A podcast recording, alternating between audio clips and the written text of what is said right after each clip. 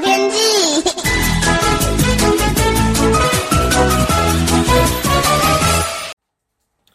各位朋友好，我是彭启明。二零二零年的跨年呢，正好遭遇一波呃干冷的寒流来袭哦，那创下近十五年来最冷的跨年元旦。那还好呢，这连假三天当中显著的回暖转晴哦，周日各地都有享受到阳光的好天气。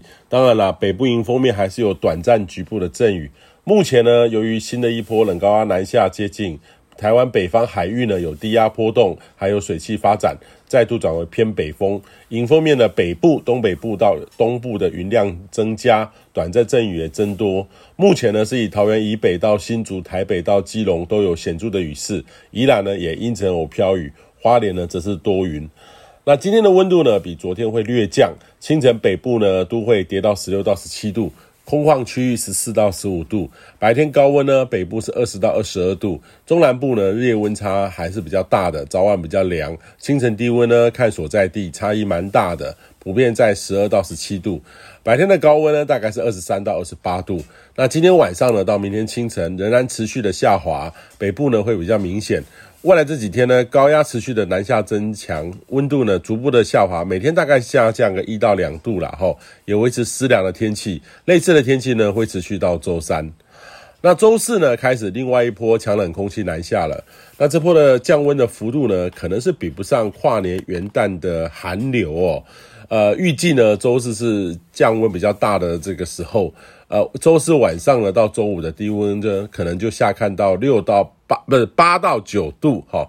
周四晚上到周五的低温可能会下看八到九度，空旷地区大概是六到七度，是这波最低温的时间点。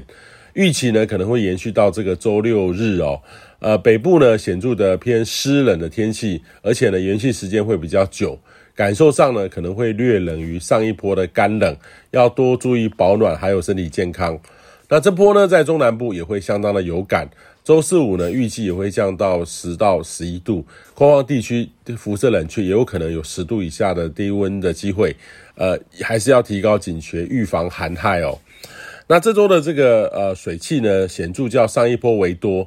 若遇上寒流的低温呢，预计高山降雪的机会将会增加许多。尤其呢，北部的阳明山也有机会，然后在这个宜兰的太平山，或是说中部的山区也都有机会。不过呢，这个也代表届时道路积冰结霜的环境也大增，这个对行车安全也是很大的考验。提醒您要提高警觉性，注意安全。以上气象由天气风险彭启明提供。